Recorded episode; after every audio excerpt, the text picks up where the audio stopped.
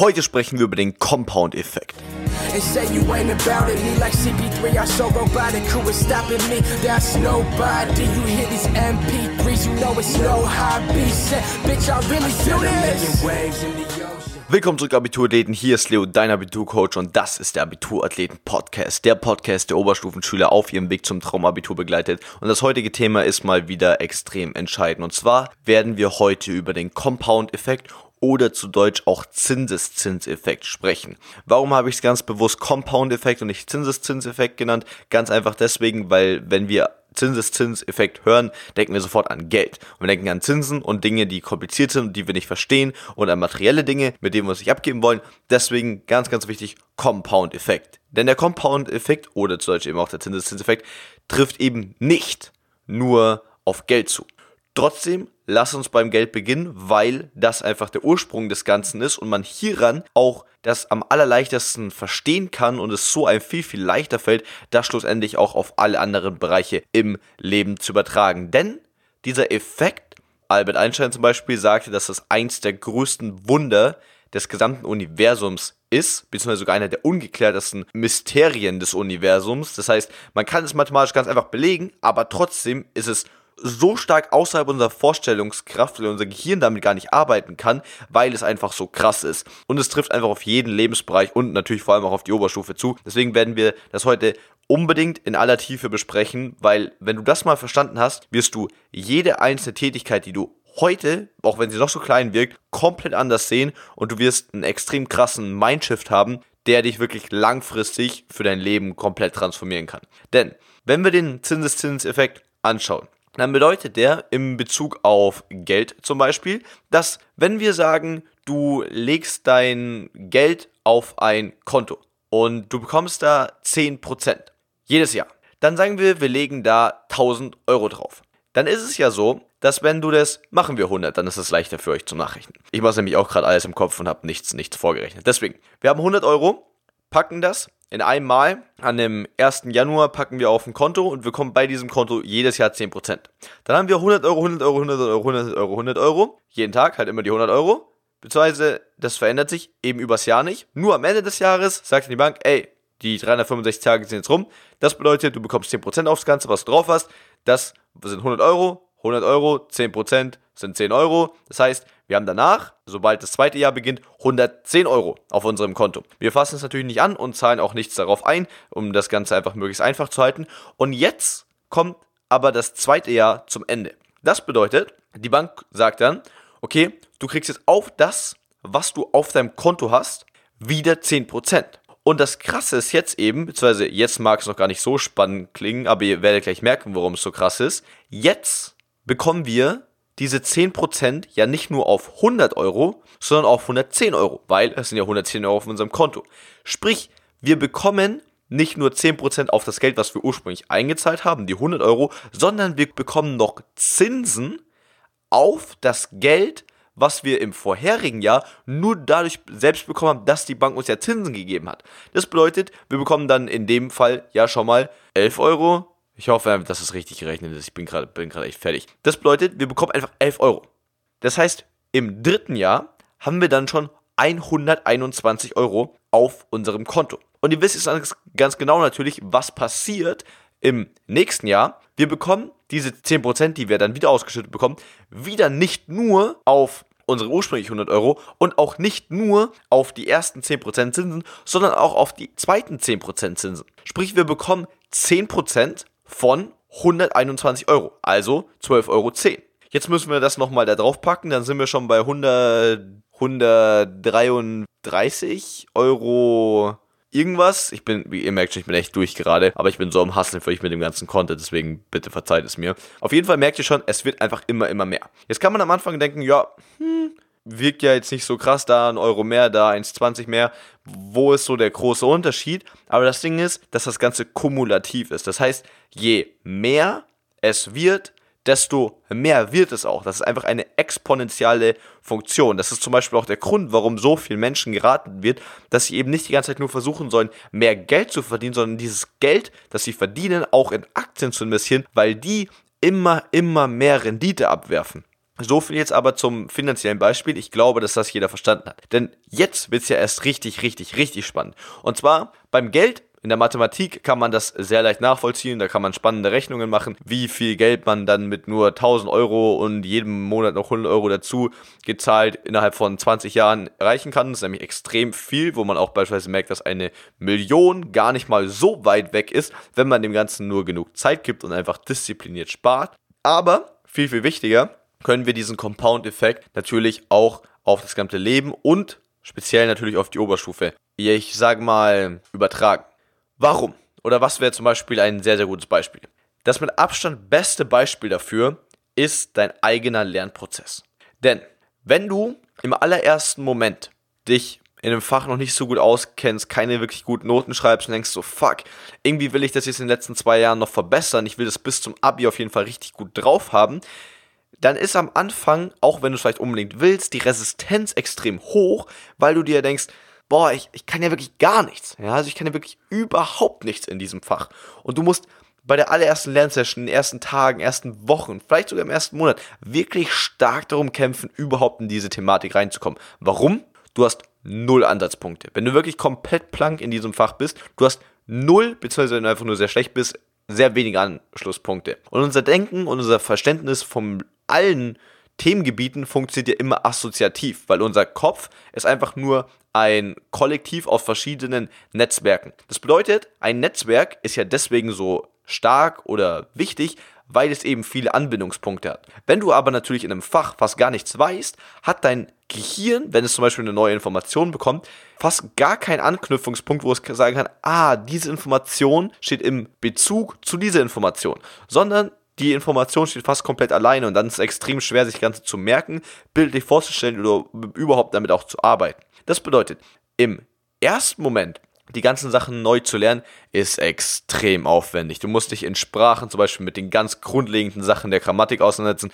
die komplett neu für dich sind. Du kennst dich mit den, mit den, keine Ahnung, Fällen, den, den Geschlechtern, den, kennst du dich gar nichts aus. Genau das gleiche wie in Mathe. Du versuchst irgendwie was zu lernen und dir fällt auf, okay, shit, du kannst noch nicht mal da auf das ableiten, was du aus der achten oder neunten kennen solltest, weil sogar du da Lücken hast. Das gleiche natürlich auch in Sachen wie Biologie. Da wollen, sprechen die schon über viel größere Sachen, aber du kennst noch nicht mal die, die Fachbegriffe so der allergrößten Basic-Dinge. Und dann ist es natürlich extrem schwierig für dich.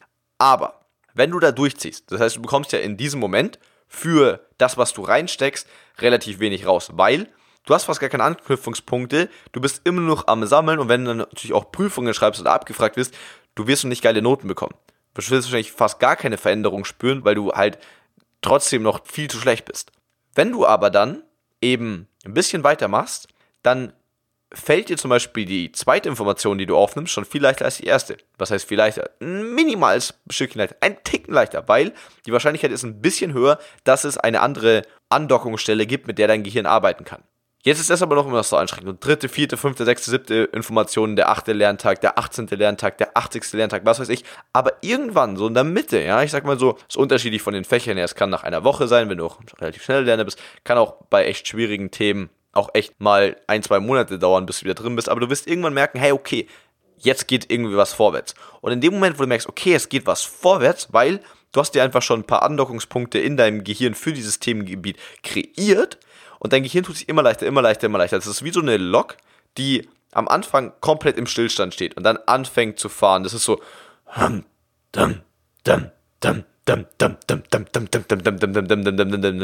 nur halt eben jetzt nicht innerhalb von drei Sekunden, wie es ich jetzt gerade gemacht habe, sondern halt wirklich über drei Monate hinweg, über drei Wochen hinweg, je nachdem. Und das zu erkennen ist extrem wertvoll, weil sobald du wirklich in einem extrem guten Level bist, das kennst du wahrscheinlich aus den Fächern, in denen du schon gut bist, da kennst du es, da kommt eine neue Information, da wird ein neues Thema angesprochen und du verstehst es sofort.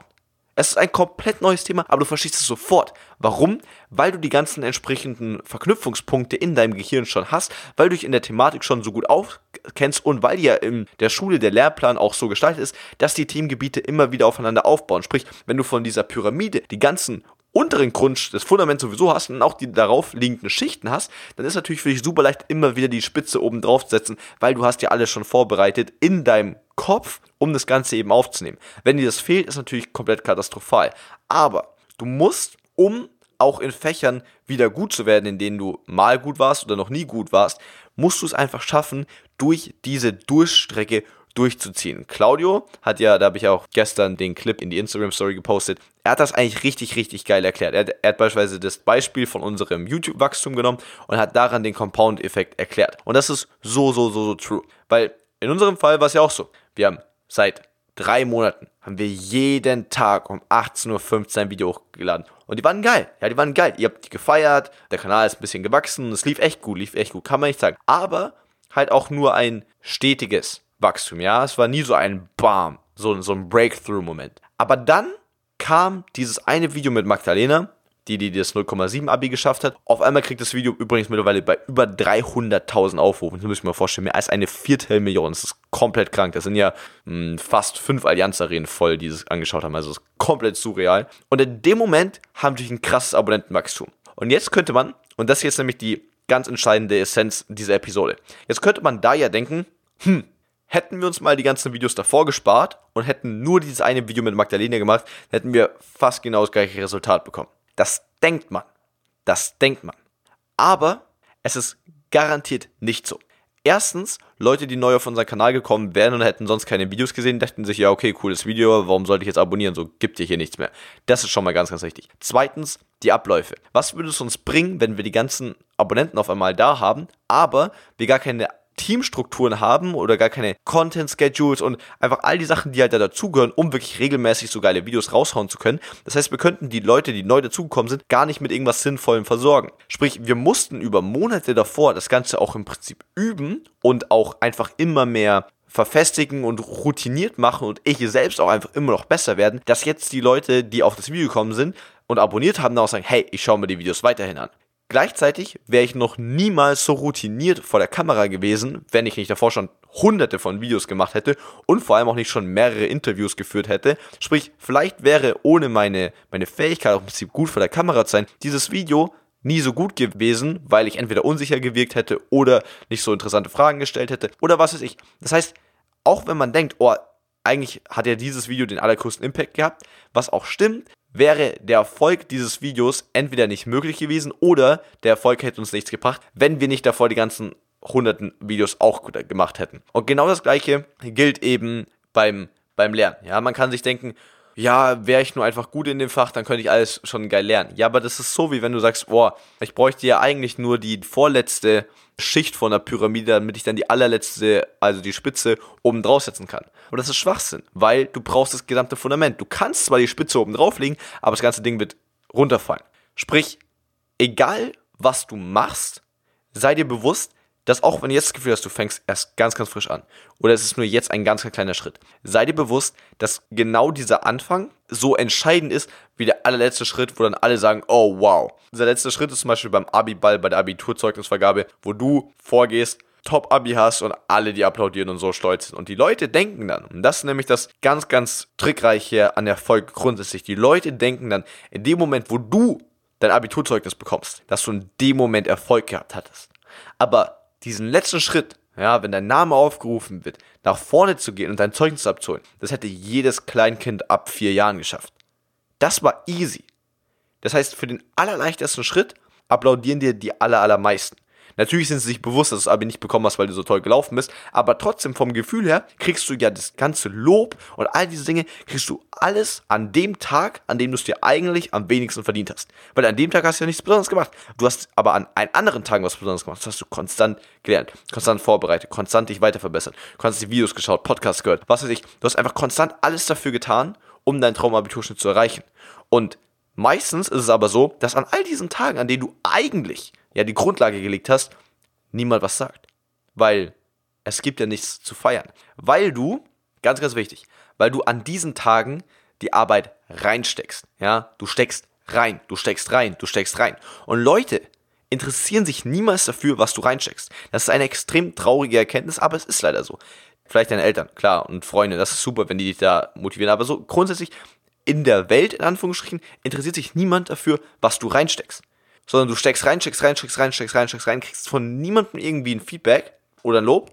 Und in dem Moment, wo dann dieser ganze Prozess, dieser Zinseszinseffekt in Bezug auf dein eigenes Lernen, auf deine eigenen Noten, dieser Compound-Effekt sich aufaddiert hat, aufaddiert hat, von Tag zu Tag, Tag, Tag, Tag, Tag, Tag, Tag, Tag, Tag, Tag, Tag, Tag, Tag, und dann an dem einen Tag diese Exponentialfunktion, wo sie ganz, ganz oben ist, da, wo du dein Zeugnis bekommst und es dann Boom macht und alle yay und toll und klatsch, klatsch, klatsch, das ist genau der Moment, für den du jeden einzelnen Tag darauf hingearbeitet hast. Und dann natürlich darüber hinaus auch, dass du vielleicht ein Traumstudio machen kannst, dass du Medizin, Psychologie, Jura, was weiß ich, studieren kannst und dann darauf noch weiter aufbauen kannst und diese Welle, die du im Prinzip anbahnen hast lassen, die weiter zu surfen. Und diesen Effekt kannst du, sobald du das einmal vom Prinzip verstanden hast, wirst du ihn in ganz, ganz, ganz, ganz vielen Situationen in der Oberstufe oder auch allgemein im Leben erkennen. Zum Beispiel, das gleiche gilt auch mit dem eigenen Selbstbild und wie du von anderen wahrgenommen wirst. Man denkt sich zum Beispiel, wenn man eine etwas unsichere Person ist, denkt man sich so, ah ja, also ich bräuchte schon mehr Selbstvertrauen und ich wünschte auch, ich könnte irgendwie freier sprechen, mich in der Mitarbeit mehr melden, aber ich, ich traue mich nicht so richtig. Ich traue mich nicht so richtig. Und der allererste Schritt, die allererste Überwindung ist natürlich die allerschwerste. Natürlich ist die allerschwerste. Warum? Du hast in deinem Kopf noch kaum Referenzerlebnisse, die dir sagen, hey, wenn du dich meldest, ist es gar nicht so schlimm. Das heißt, du hast, weißt nicht, was passieren wird und malst in deinem Kopf einfach nur Szenarien aus, warum es total schlimm wird, wenn du dich meldest. Solltest du aber den allerersten, allerschlimmsten, allerschwierigsten Schritt mal gegangen sein, hast dich gemeldet, hast vielleicht einfach was ganz Normales gesagt, was weder besonders toll noch besonders schlimm war, gesagt hast, die Lehrer meint, ja, gut, richtig, und auch sonst hat keiner dumm geguckt oder einen dummen Kommentar gelassen. In dem Moment weißt du, okay, vielleicht ist es doch gar nicht so schwierig hier. Das bedeutet nicht, dass du sofort beim nächsten Mal dich easy melden wirst. Wahrscheinlich nicht. Aber es wird dir beim nächsten Mal wieder ein Ticken leichter fallen. Warum? Du hast in deinem Kopf ein neues Referenzerlebnis, was dir sagt, hey, so schlimm ist das doch gar nicht. Und in dem Moment, wo du das hast, wirst du die Wahrscheinlichkeit wieder ein bisschen erhöhen, dass du dich beim nächsten Mal wieder meldest. Du wirst dann, wenn du dich meldest, auch nicht nur dich nochmal melden, sondern auch mit einem Tick mehr Selbstvertrauen. Warum?